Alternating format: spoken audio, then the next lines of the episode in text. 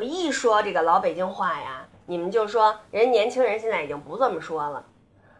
你管他们呢？年轻人听不懂咱们说什么，那不是说明咱们很洋气吗？人家现在年轻人连字儿都懒得写啊，人家都是用那个什么拼音的首字母交流，什么这个 Y Y D S 什么意思啊？